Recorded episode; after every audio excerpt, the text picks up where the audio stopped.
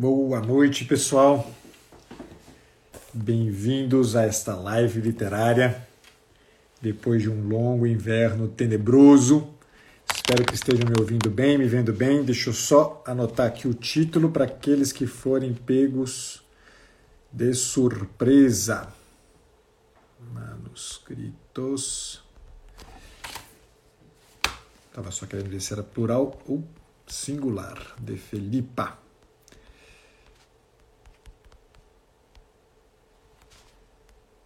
Vamos lá. Deixa eu só fixar esse comentário aqui. Tudo ótimo, Isadora, que bom. Olha só, tem um professor Xavier aqui. Você está me roubando a posição, professor Xavier. Boa noite. Boa noite a todos que estão chegando. Gustavo, meu caro, tudo bem? Olá, Carol. Rafaela.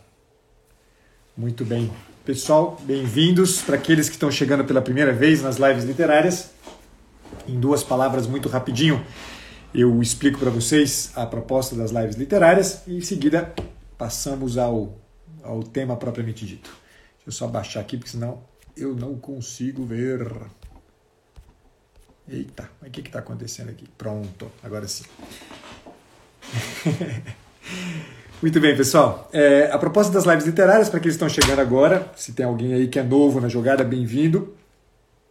A, a proposta é uma, uma proposta que eu já venho trazendo já a público já há bastante tempo, vai fazer um. já passou de um ano, na verdade, que eu tenho feito as lives literárias. Eram para ser semanais, tem aí algumas semanas que eu estou é, deixando vocês em dívida, estou em dívida com vocês, na verdade. É, e a proposta, na verdade, é a gente a, a ajudar na formação do imaginário, sobretudo dos profissionais que trabalham com psicologia, com saúde mental, né? os psicólogos e os, e os psicoterapeutas em geral, ou mesmo os psiquiatras que também atuam na clínica aí, atendendo em caráter de psicoterapia. E na medida em que a, essa proposta justamente visa essa formação de imaginário, na medida em que a gente tem oferecido ao longo desse, desse ano aí a possibilidade de conhecer um pouco mais através da literatura, algumas das muitas possibilidades de enfrentamento do sofrimento humano.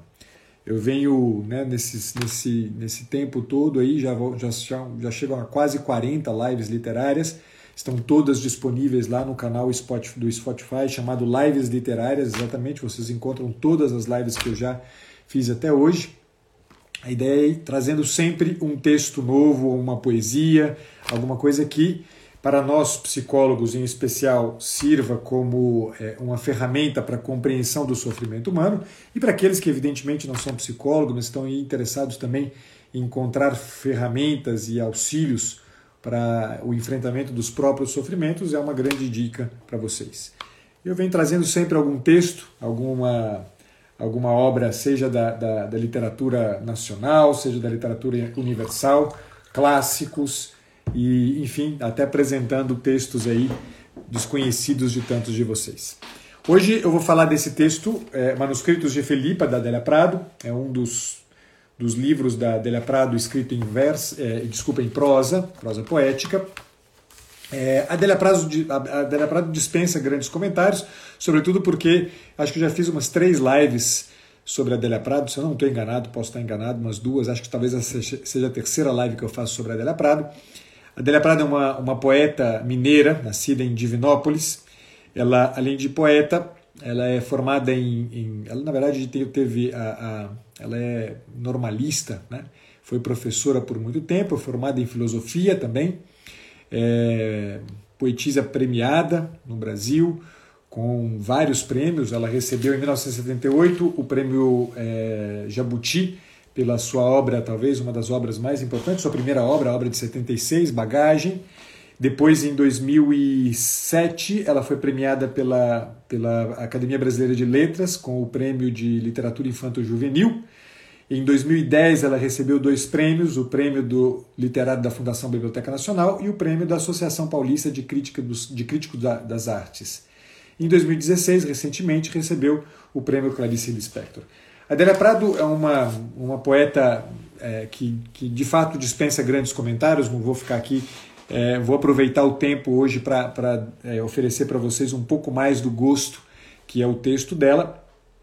É, mas é um, ela é, sobretudo, uma poeta que traz em muitas, né, é praticamente todo, todo o conjunto da sua obra poética, traz muito frequentemente a ideia do cotidiano, a ideia justamente dessa, do ordinário da vida e, sobretudo, é um ordinário muito é, embebido do extraordinário do encontro com o mistério.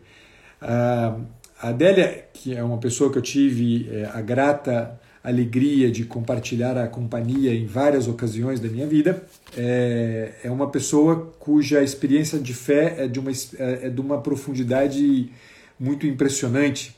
É uma mulher muito viva é, e, e de, uma, de um interior riquíssimo. E isso se faz muito evidente na sua obra de maneira geral. Esse livro em especial é um livro, como eu disse para vocês, né, é um dos poucos livros, ela não tem muitos livros em prosa poética. É, esse aqui, na verdade, é o resultado de um período. A Adélia teve alguns períodos na, na vida dela é, e alguns mais dramáticos. Este aqui, se eu salvo engano meu, é o resultado de um dos períodos mais dramáticos de silêncio poético da Adélia. A Adélia sempre entendeu a poesia como se fosse, na verdade, um, um, é, um algo que se valia dela para poder vir à tona. Né? E, e ela, é, é, esses momentos de silêncio muito dramáticos né, foram momentos que ela entendia quase como uma espécie de silêncio de Deus. Né? Tanto que tem né, uma frase emblemática da Adélia Prado em que ela diz: né, Às vezes Deus me tira poesia e eu olho pedra e vejo pedra. Né? Essa, essa, essa experiência para ela é uma experiência muito concreta. A poesia como espaço exatamente né, de relação com a realidade e relação com a realidade segundo aquilo de que a realidade é feita propriamente dita. É, eu escolhi esse, esse texto depois de, de uma conversa com uma cliente minha é, que ela me pediu alguma sugestão de literatura e julguei né, esse texto aqui um texto que poderia lhe calhar muito bem, exatamente porque Filipa, a personagem desse texto, que na verdade é a própria Della Prado, dizer, que ela vai né, é, misturando coisas da, da sua própria vida com né, alguns elementos é, ficcionais, mas evidentemente a gente vê aqui uma Adélia Prado que está falando de si mesma. E eu dizia para vocês que esse texto foi, na verdade, resultado, né? Foi, foi, é, foi escrito durante um desses silêncios poéticos, desses longos silêncios poéticos. Um silêncio que durou de 94 a 99, é, quando foi publicado este livro, que na verdade foi o resultado de uma coluna é, semanal que ela possuía. Ela foi convidada a escrever numa, no, no, no Correio Brasiliense, ela tinha uma coluna semanal. Ela escreveu 40 textos que depois foram reunidos é, neste volume chamado Manuscritos de Felipa. Felipa, que é a personagem principal do livro, é, é uma mulher que, que, que sofre é, e, e, sofre um, um, um, as intempéries da vida, é a velhice, é a morte dos amigos, é a doença, é, é, é uma raiva que ela passa com o marido, são as situações, da, as, as situações do cotidiano, é um, é um almoço que ela faz e que aos poucos, né, ela fala, ela diz o tempo inteiro que é, a vida dela é uma constante oração. Né? A vida de Filipa é uma constante oração. Então cada elemento do cotidiano é, é, é, é uma espécie de mote, é uma espécie de pretexto para rezar. Né? E, enfim, a gente poderia falar de praticamente né, de cada um desses, desses 40 textos aqui, a gente poderia dedicar praticamente uma live inteira. Eu selecionei alguns, né, é, alguns dos 40, eu selecionei oito. Tenho certeza que me conhecendo não falarei, não conseguirei ler para vocês todos os oito textos que eu selecionei, todos os oito, os oito trechos que eu selecionei. Selecionei alguns aqui, eu quero. Vou, vou, vou lendo para vocês alguns deles. Primeiro eu queria chamar atenção para um fato muito interessante. O texto, o livro dela começa com uma epígrafe é, que foi tirada do, da segunda carta de São Paulo a Timóteo, é o capítulo 4, versículo 13, no qual São Paulo, se dirigindo a Timóteo, um seu companheiro de, de missionário, é, que estava então né, distante dele, ele estava preso em Éfeso, é, nós estamos aqui no ano de 65 depois de Cristo, né, 65 da era cristã, ano em que é, Nero já havia começado a perseguição mais, mais poderosa contra os cristãos e Paulo havia sido preso. Ele escreve essa carta a Timóteo E é, num, nesse, nesse trechinho que a Adélia Prado escolheu como, como epígrafe, ele diz: Quando vieres, traze contigo a capa que deixei em Troade, na casa de Carpo, e também os livros, principalmente os pergaminhos. É, eu queria chamar atenção para essa, essa epígrafe porque ela, ela, de uma certa maneira, ajuda a gente a entender a dinâmica do texto como um todo, é, os manuscritos de Felipa, e ajuda a gente a entender também né, um certo horizonte que eu gostaria de oferecer para vocês. Os textos que eu, eu escolhi, os trechos que eu escolhi, eles todos estão girando em torno de uma mesma questão. E eu já, já digo para vocês. É que é, esse, esse, esse, esse versículo escolhido como epígrafe, ele vem logo depois né, de, um, de, um, de, uma, de um trecho da carta é, dirigida a Timóteo, na qual é, Paulo fala que ele já tinha, ele tinha né, combatido o combate, né, ele tinha combatido bem o combate, tinha chegado ao fim da própria carreira. É, Paulo já estava ciente, efetivamente, de que é, a sua morte era iminente. Ele já sabia que não demoraria muito, ele seria é, morto nessa perseguição que se fazia contra os cristãos. E ele diz, né, depois de dizer que, que, que ele tinha levado até o fim a própria carreira, ele disse que estava reservada para ele a coroa da justiça. Aí a gente entende um pouquinho né, por que, que ele pede, né, é, no trecho, no, ele pede que Timóteo leve até ele é, os pergaminhos, né, os livros, principalmente os pergaminhos. Esses pergaminhos, na verdade, são né, os livros sagrados é, que Paulo, é, por mais que ele soubesse que ele já merecia a coroa da justiça, ele entende que nestes momentos finais da própria vida era preciso reforçar em si mesmo a, a, experiência que ele havia feito, essa experiência profunda de relacionamento com, a, com o transcendente, com Deus. Né? É, e é interessante também, porque logo na sequência, no versículo 23, se eu não estou enganado, né, na sequência, o, o Paulo diz para o Timóteo para ele se apressar. Assim, vem logo é, e, e, tenta chegar o, o máximo que você puder antes do inverno. Daí né, a solicitação que ele faz a Timóteo de que traga junto consigo também a sua capa. Né? Ele sabia que ele iria enfrentar um certo frio aí. Bom, é, mas o que, que isso aqui quer dizer para gente? Por que, que eu, quis, eu quis gastar alguns minutinhos da nossa live falando né, sobre essa epígrafe? Porque no fundo, no fundo, né, essa familiaridade da relação que é, Paulo né, apresenta com Timóteo é algo da familiaridade que está presente no texto manuscritos de Filipa. Filipa escreve como quem escreve para um amigo, escreve como quem é, está conversando com uma pessoa muito próxima. E, ela, é, e, e as coisas sobre as quais ela fala são estas: sobre a capa, sobre o frio, mas sobretudo sobre né, a, a, a, expectativa da coroa da justiça, né, a expectativa justamente de um contato com a palavra. E foi exatamente né, a, o mote palavra que eu escolhi para poder falar para vocês sobre alguns trechos. E, escolhi esse mote muito simplesmente porque, como psicoterapeuta, é, e como muitos dos que aqui estão são psicólogos e psicoterapeutas, este é um tema que é muito, né, nos é muito caro. Eu recorrentemente, né, nas lives literárias, eu tenho né, insistido na necessidade de nós, como psicoterapeutas, termos uma enorme, uma grande atenção, uma, atenção muito consistente ao tema da palavra e, sobretudo, da, da, da palavra, não qualquer palavra, a palavra poética em especial.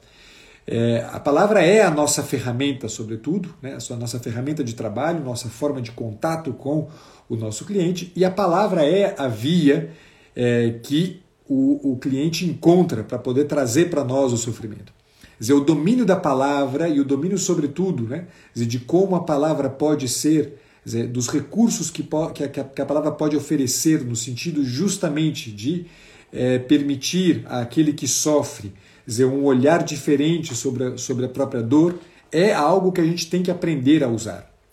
E certamente é o, o, a proposta que a Adélia Prado traz para a gente aqui traz um monte disso aqui. Tá? Eu vou começar lendo, né, eu, eu sempre gosto de pegar né, a, a, as primeiras né, de todas as é, trechos, a partir logo das primeiras páginas, porque dá para a gente um pouquinho o gostinho daquilo que vai seguindo. Apesar de este ser um texto que, no fim, né, ele não é um texto que foi concebido como um texto com princípio, meio e fim, ele na verdade é um texto que é o resultado de elaborações cotidianas praticamente da Adélia Prado e que foi publicado, publicado semanalmente né, em, for, em forma de, de crônica no Correio Brasiliense. É, ela, é, a ideia de, de, ir pegando os trechos ao, né, ao longo de todo o percurso feito pela, pela Adélia Prado é bem interessante. Mas eu optei por escolher aqui esse tema né, da palavra. Ó, oh, meu amigo Miguel Soriani, que bom te ver aqui, cara, tudo bem? Muito bem, o primeiro trecho que eu queria ler é justamente a primeiríssima página, tá? E escolhi essa, essa, primeira página porque ela fala sobre um tema que é, certamente nos é muito caro. Vocês vão ver, inclusive, que eu vou, eu vou pegar. Tem outros dois trechos no qual aparece algo muito parecido, é, em que a Adélia Prado enfrenta o tema né, da, da, da, psicologia. Adélia Prado, entre outras coisas, formada em filosofia, como eu disse para vocês, ela tinha uma formação em psicanálise também. Né? Ela tem uma formação em psicanálise. A Adélia Prado é viva ainda, está muito bem, inclusive. É, então o tema, né, a psicologia é um tema que de alguma maneira é, ela, ela, fica, ela rodeou né, o tema da psicologia. E aqui nessa primeira grande, né, nessa primeira página já aparece de alguma maneira o tema da neurose, aparece o tema do, da ansiedade, aparece o tema do medo. Né? Dizer, a neurose aparece sob a forma de medo e sob a forma de ansiedade. E é interessante a saída que ela dá para isto. Eu vou ler para vocês o trecho, é um trecho é, são dois, na verdade, dois trechos da, da, da, da crônica. É, diz, começa assim: antes, antes fosse tudo culpa da má arbitragem e estresse muscular, conforme disse o torcedor sobre a derrota do seu time. Mas não é. A vida não é um jogo de futebol, em que se pese minha tendência genética de dramatizar o mais normal dos acontecimentos.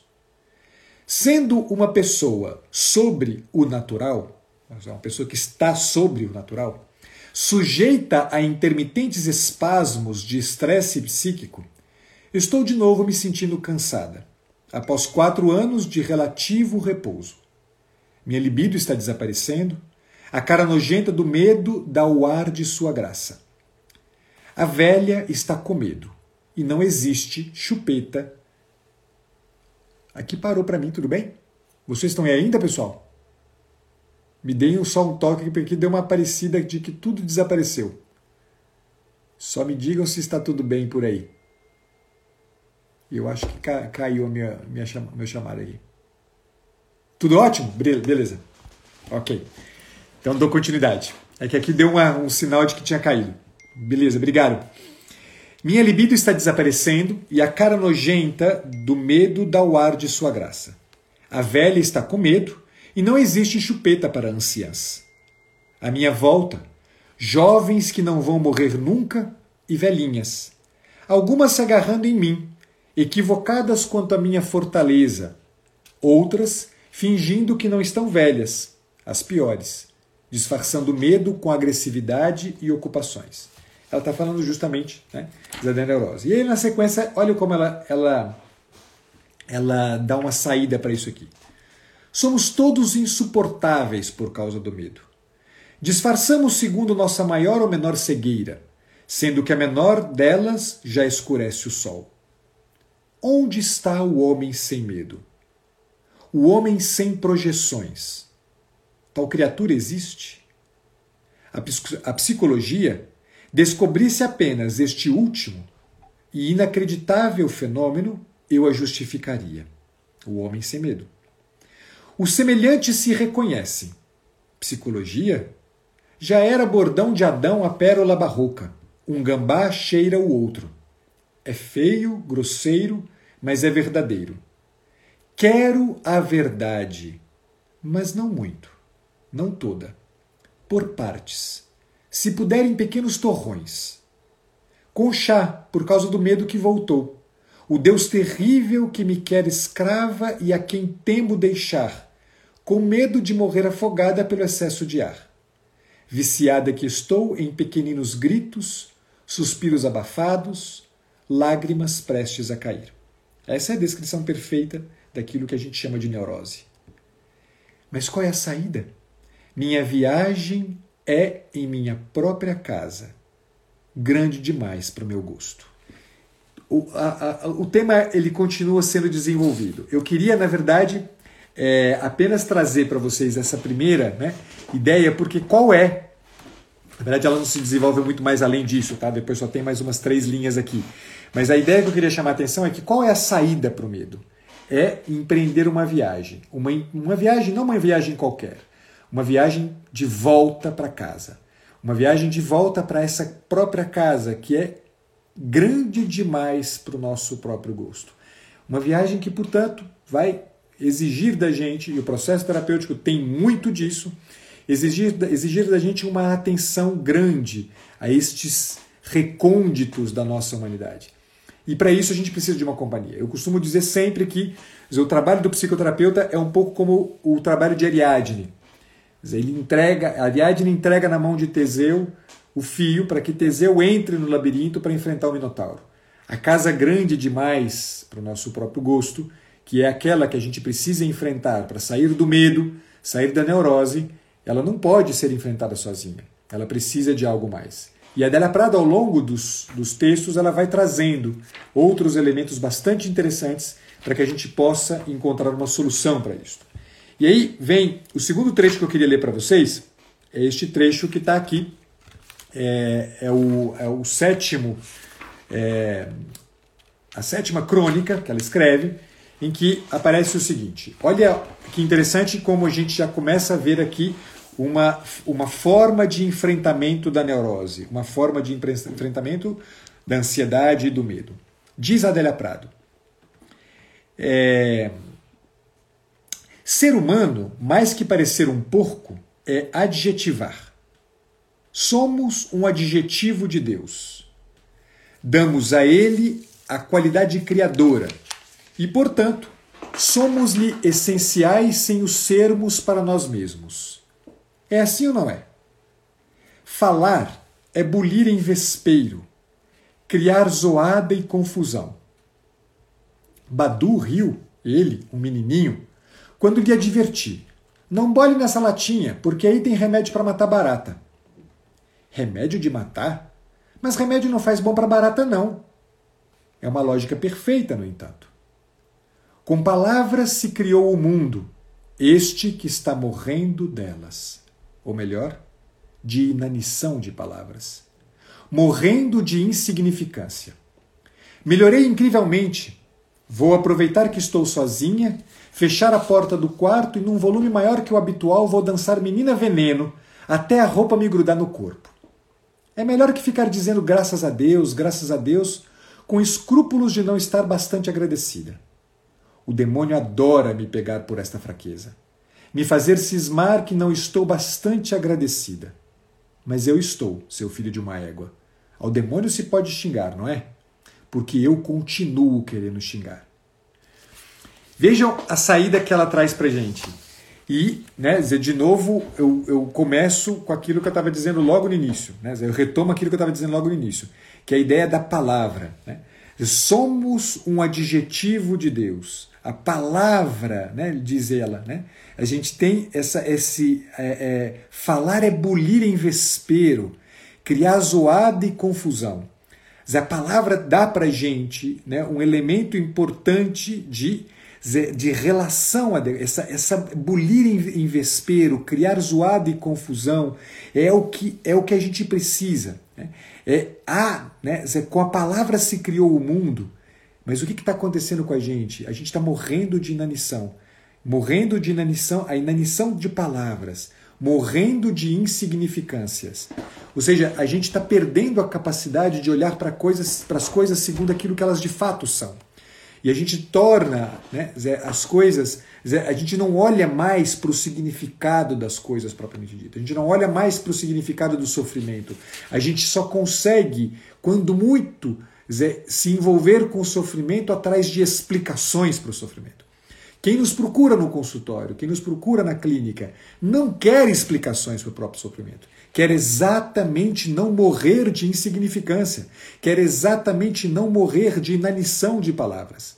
Se a gente não está disposto a escutar isto e acompanhar o outro no caminho exatamente de enfrentamento dessa morte por inanição, meus amigos, onde é que a gente vai fazer? O que, que nós vamos fazer do nosso, do nosso trabalho?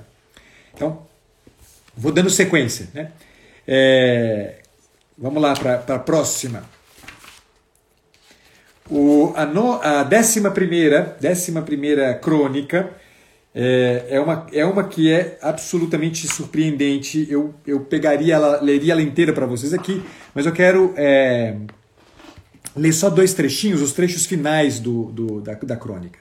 Primeiro que ela fala o seguinte: olha, eu pego as palavras no palpite. Nunca deu errado, porque só falo do que dói. E grito, todo mundo entende. Quem nos procura fala do que dói e espera que seu grito, que todo mundo entende, seja entendido por você. Quer dizer, se você, porém, dizer, tudo que você faz é ficar, na verdade, buscando formas de interpretação da dor e de encaixe da dor em alguma teoria que você carrega e que te protege da relação com o outro, meu amigo, você não está escutando. Conhecer outra língua, diz ela, ajudaria bastante a me curar da que falo da que falo. Qualquer língua ao final, olhem isso, é Deus falando. Por isso nos escapa tanto. Só se mostra ao desfocado olhar da poesia. A sua densa névoa, quando tudo suspende-se ao juízo e apenas cintila, em vapores d'água, orvalho, vultos movendo-se em neblina. Você pressente e teme, porque a beleza é viva e te olha. Chama pelo nome ao que procura. Eu quero falar, falar até entender, até ser perdoada, até ser transformada. No céu tem conversa? Eu preciso falar. É minha necessidade mais primeira, porque amo os silêncios e o mistério que me derrota e me salva. Povo, quem procura a gente quer isto. Quer, diz exatamente isso. Eu preciso falar, eu quero falar, falar até entender, falar até ser perdoado, falar até ser transformado. É isso que a gente procura na clínica. Quem está procurando a nossa ajuda quer isso. Quer encontrar alguém que escuta. Escuta a gente. Eu preciso falar, é a minha necessidade mais primeira, cada um deles nos diz sempre e falar porque ama silêncios. Ama silêncios e o mistério. O mistério que derrota e salva. Por que falar? Por que quem fala ama o silêncio? Exatamente porque qualquer língua ao final é Deus falando. Porque isso nos escapa tanto, só se mostra ao desfocado olhar da poesia. Se o psicólogo não é poeta, ele não é bom psicólogo. Se o psicólogo não sabe escutar desse jeito, ele não é bom psicólogo. Se o psicoterapeuta não consegue este olhar desfocado da poesia, esse olhar que não, que não olha para a pedra e vê pedra, que não olha para a dor e vê só dor, mas que é capaz de escutar o grito, um grito que vem de dentro, de, do, do núcleo da pessoa. Um grito que não é só um ai, meu medo. É um grito que carrega consigo um, um, um, conjunto de exigências. Eu preciso de felicidade, eu preciso de liberdade, eu preciso de bem, do belo, do verdadeiro. Esta é a nossa função. Esta é a nossa função. Isto que a gente precisa. Grande Padre Wesley, sua bênção, meu caro. Dando sequência, vamos lá. Eu queria ler todos para vocês que eu selecionei hoje. Será que eu consigo? Meu Jesus.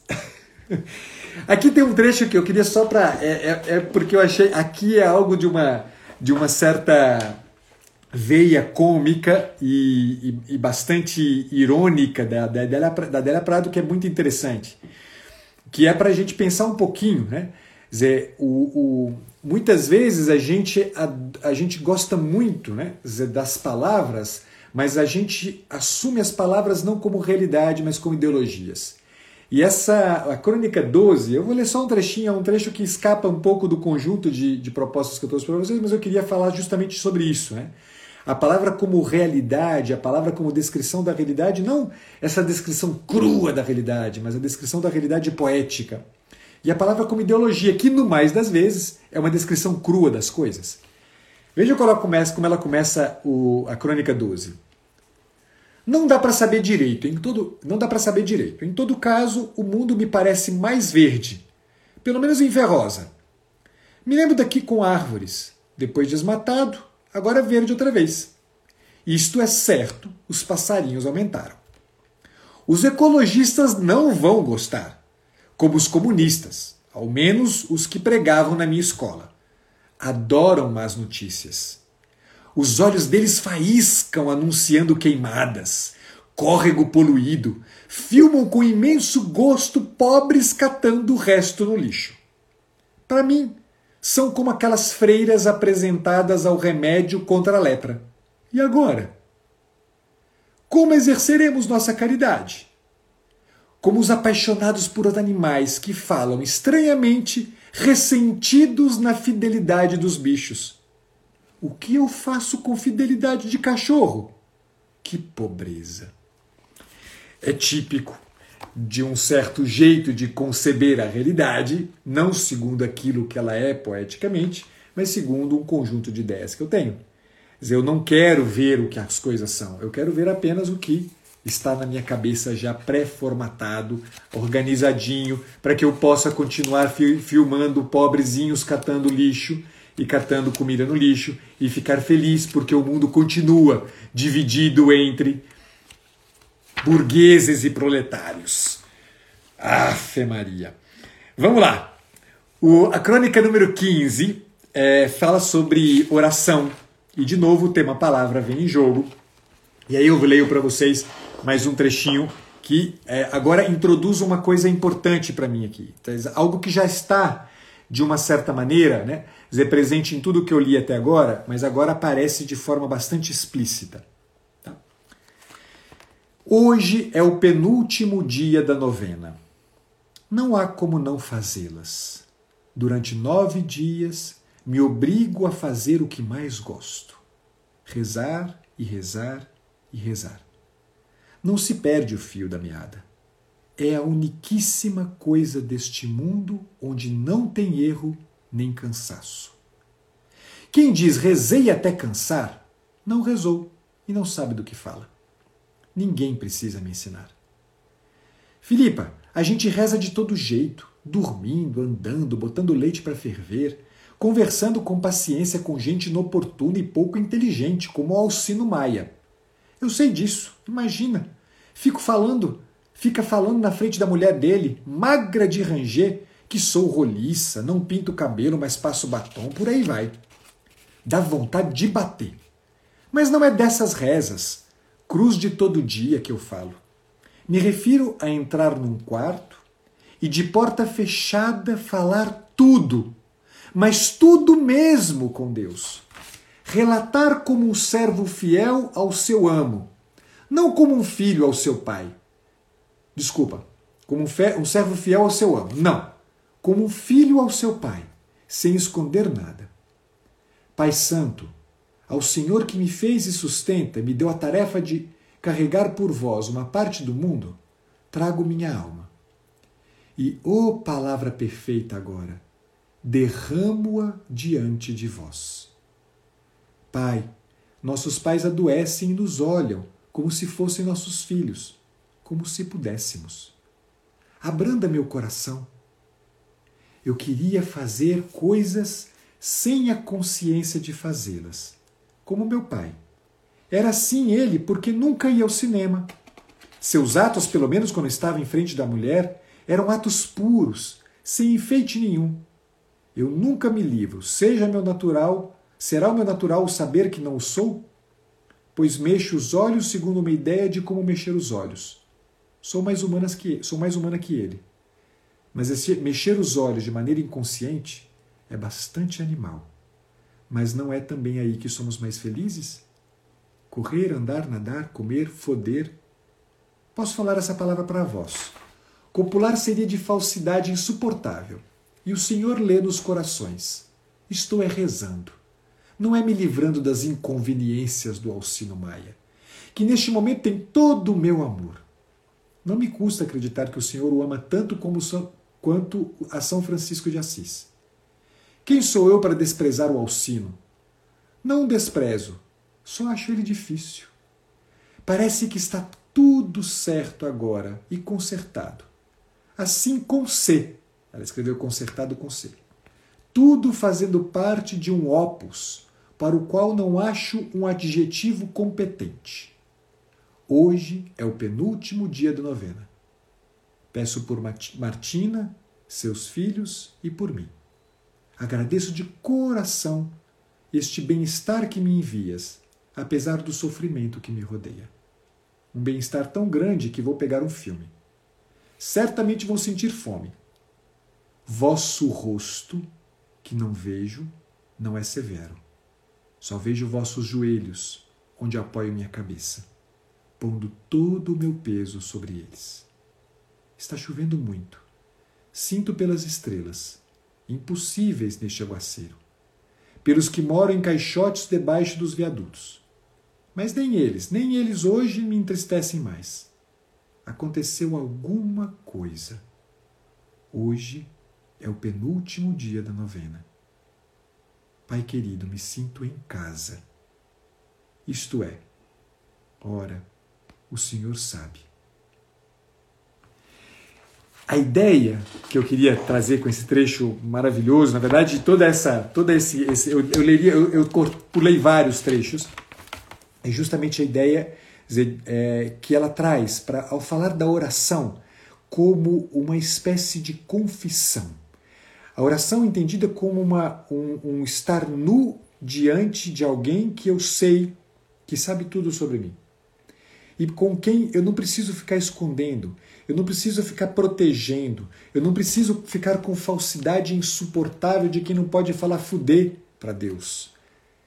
Eu só preciso estar nua, eu só preciso estar totalmente disponível diante daquele que conhece aquilo de que eu sou feita, aquilo que é de alguma maneira o que eu anseio mais profundamente e, sobretudo, os meus limites, as minhas mazelas. É assim, é exatamente assim que a gente consegue começar a sair da neurose.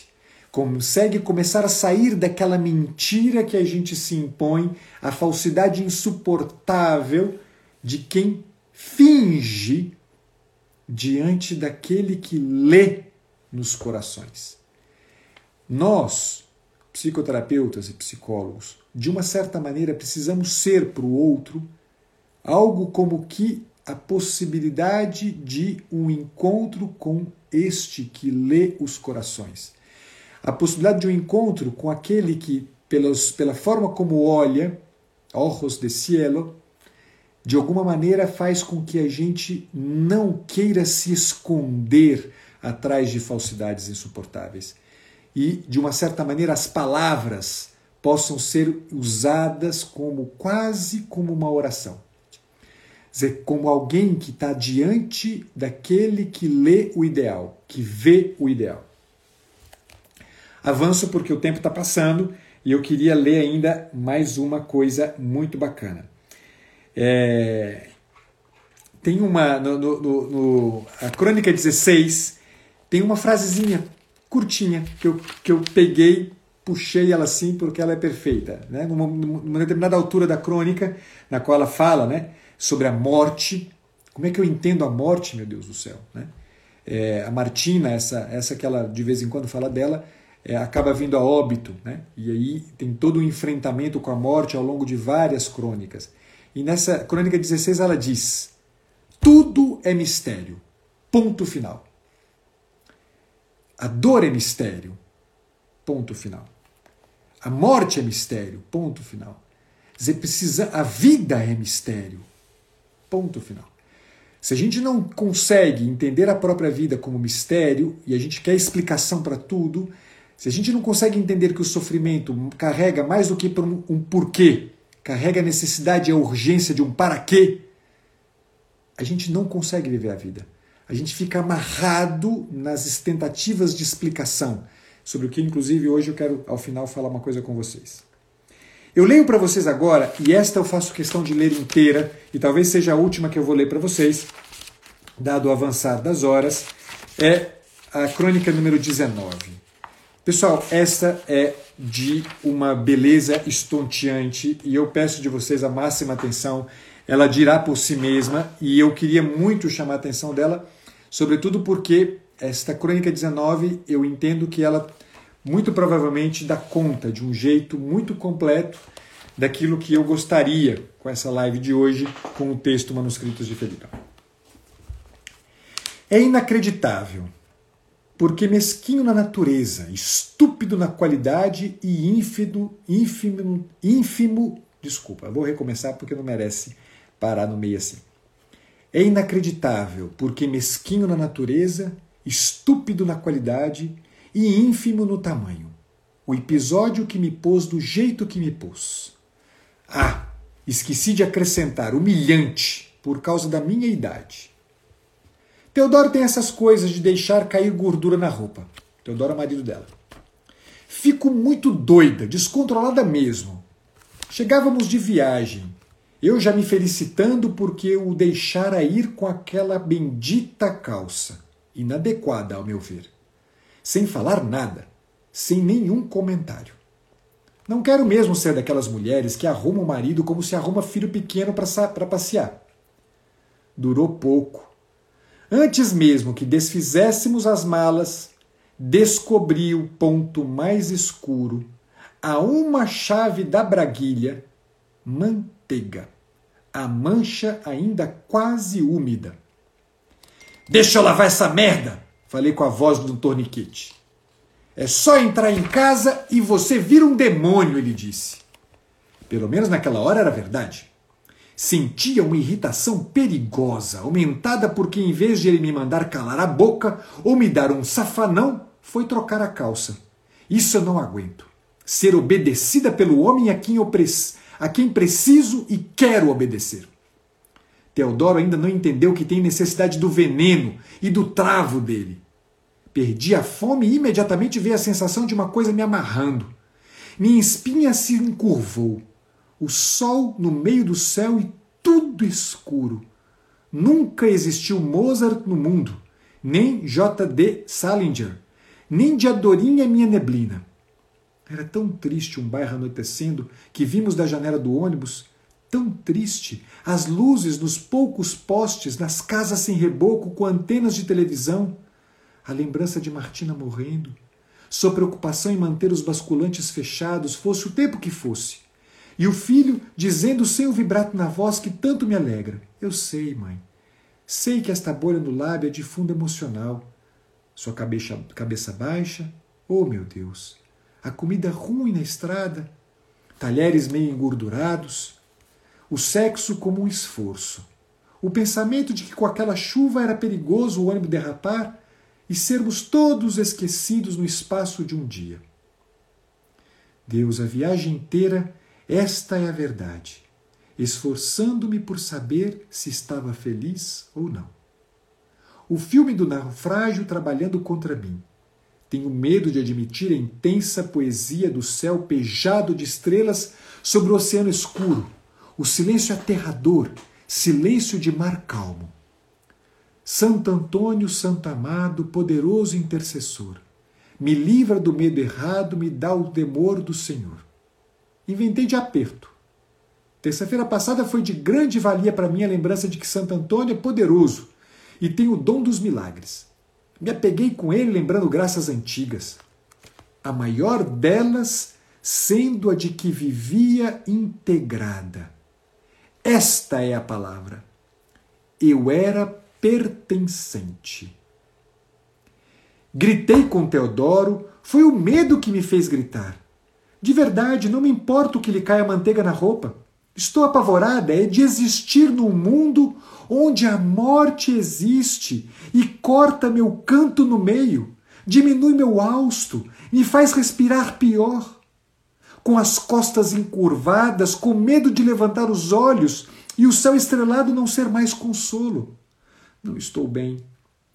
Escondido de Teodoro, quase sempre acha que devo adiar os remédios Mastiguei o comprimido para funcionar mais depressa. Não adiantou. Foi como nada. Olhos abertos, a trava, o buraco, a raiva, o perigo. Alba parece, Alba parece tão bem. Empreende coisas. Seu mote agora é Deus nos dizendo eu te ajudo. Me disse que lhe aconteceram vários milagrinhos estes dias, e o maior de todos deu conta de dispersar os péssimos serviços da Climéria, que ainda lhe deixou um cartão objeto de variadas leituras. Para a dona Alba, agradecendo o tempo de purificação que passei em sua casa. Obrigado por tudo. Tudo concorre para me confundir, as palavras sendo o que há de pior. E é delas, ó meu Pai, é delas que necessito. Não me deixe sem palavras. Não me basta contemplar. Necessito ouvir o que vejo, ainda que um vocativo, uma vogal alongada até a rouquidão. Ouvi-me, Senhor, ouvi-me, Senhor. É igual a calai-me, Senhor. Serenai meu coração. Ter tido 17 anos, uma vez, e acreditar que céu era eu na campina com o moço, não foi ilusão. Não é ilusão. É sonho. Seiva da alma. Certeza de viver para sempre. Pertenço. Sou vossa. Fizeste o mundo e a mim. Meu pé não resvalará.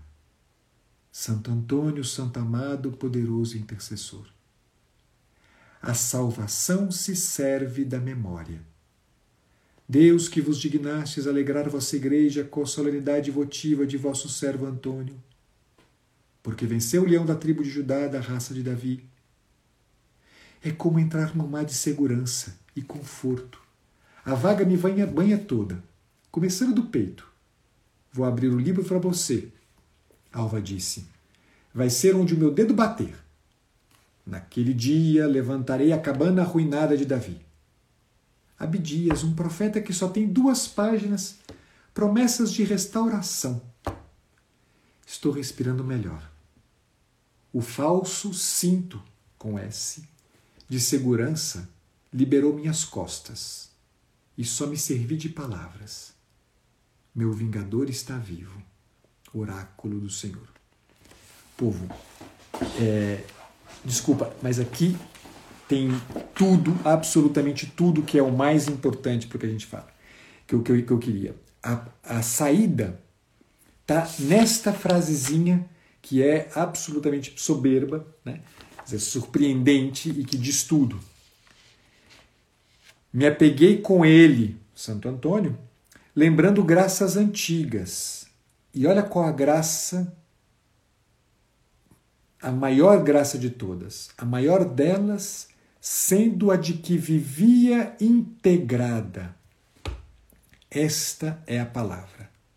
Eu era pertencente. Pertenço. Sou vossa. Fizeste o mundo e a mim. Meu pé não resvalará. A saída para o sofrimento não é outra, é o pertencimento. A saída para qualquer dor não tem outra. É só uma: pertencer. Quem pertence, quem vive uma experiência de pertença, quem sabe que não é um autônomo entendido como alguém desvinculado de todos os laços, este é o maior de todos os sofredores. A saída de todo sofrimento é o pertencimento. A saída de todos os, de todos os sofrimentos é isto: é poder ter alguém a quem pertence e poder dizer a este: Ouvi-me, ouvi-me. Ai, Jesus, parou aqui. Calai-me, serenai meu coração. O coração só serena no pertencimento. A salvação se serve da memória. Todo aquele que sofre precisa da memória, a memória do que ajuda-o a reconhecer a quem pertence. A memória que ajuda-o a reconhecer qual é o fundamento de sua esperança. A salvação se serve da memória.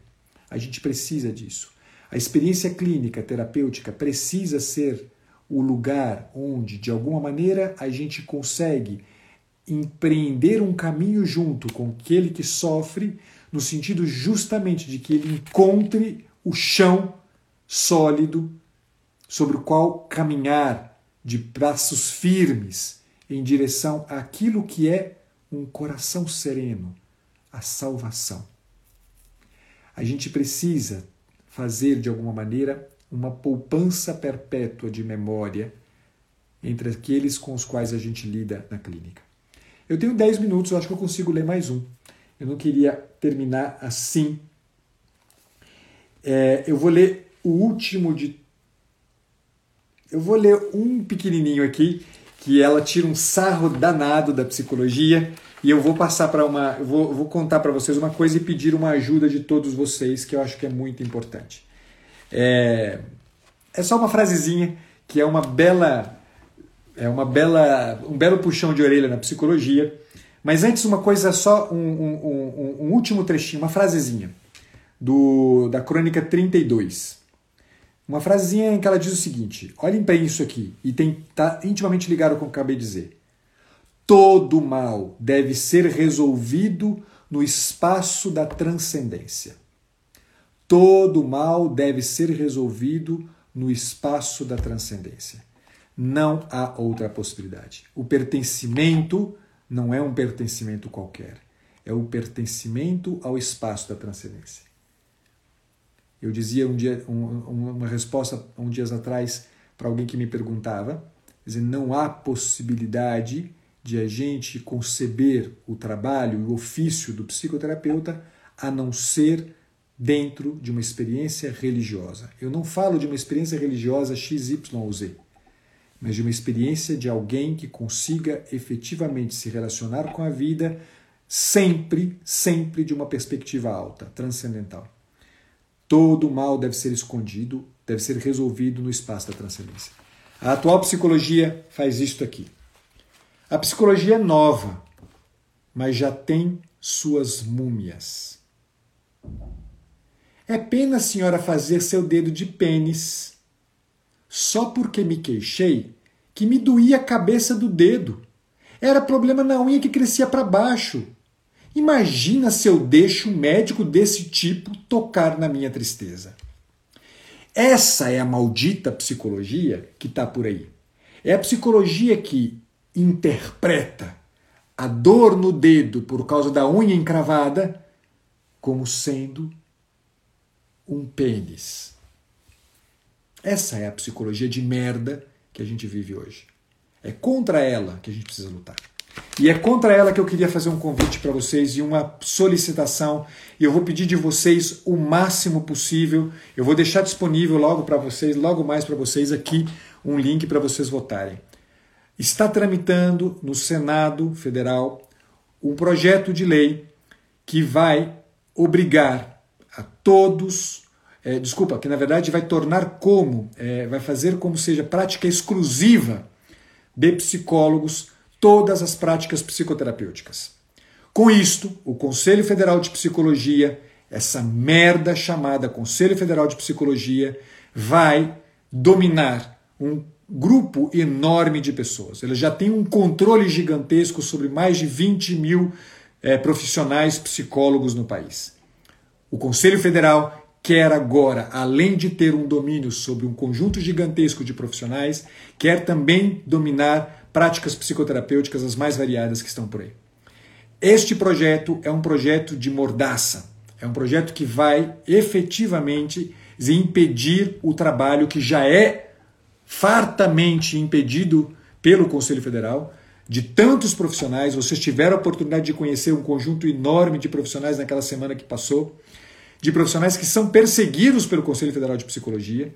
E agora o Conselho vai, com, isso, com este projeto, se ele tramitar positivamente, se, se, for, se for aprovado o projeto, o, o Conselho vai ainda lançar a, seu, a sua sombra sobre o trabalho de tantos psicoterapeutas que hoje não têm o registro no Conselho e fazem trabalhos de altíssima qualidade. Muito, muito melhores os trabalhos de, do que de muitos profissionais psicólogos que aí estão.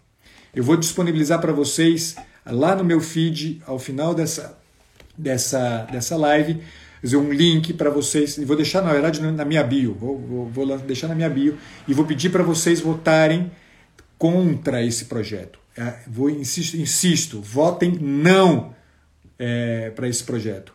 É, há uma enquete pública. Isso aqui efetivamente não tem um impacto muito grande, mas saber da força que há contra esta proposta é importante para que o Senado Federal não tramite a coisa baseado mera e exclusivamente no que um grupo de ideólogos de merda está fazendo hoje no país. Então eu peço de vocês, divulguem, mandem para quantas pessoas vocês puderem, por favor, isso é muito importante. A, a, votação que está lá, a enquete que está aberta, uma enquete pública, está aberta, está sendo favorável pelo sim. E a gente precisa reverter isso aqui. O Senado precisa ver o quanto temos força e a gente precisa mobilizar. Eu, de minha parte, quero muito que isso aconteça é, contra este projeto. Então, eu estou insistindo muito, peço de vocês o máximo, todo mundo pode votar. Essa não é uma votação, é uma enquete pública. A gente precisa, o Senado precisa ver o quanto a população é contrária a esta, esse projeto de lei. Então, eu vou pedir de vocês assim, divulguem o máximo que vocês puderem para todos os teus amigos, porque isso aqui é muito importante. É uma matéria importante e o pessoal da esquerda está fazendo o seu, a sua força no sentido justamente de destruir o trabalho que estamos fazendo já há tanto tempo e que tem uma qualidade tão importante. Então peço a ajuda de vocês com relação a isso. Desculpa usar o tempo da, da live literária para isso, mas eu não queria deixar aqui de deixar esse recado para vocês, não queria é, é, é, perder a oportunidade de deixar esse recado aqui para vocês. Conto com a ajuda de todos vocês nesse sentido. Agradeço enormemente a presença de todos vocês. A gente vai continuar se vendo. Essa semana eu não, eu não fiz nenhum calendário de lives, mas eu vou aí, vou encontrar com alguns amigos nessas nas lives aí durante a semana. Fiquem atentos, vocês vão ficar sabendo aí, tá bom?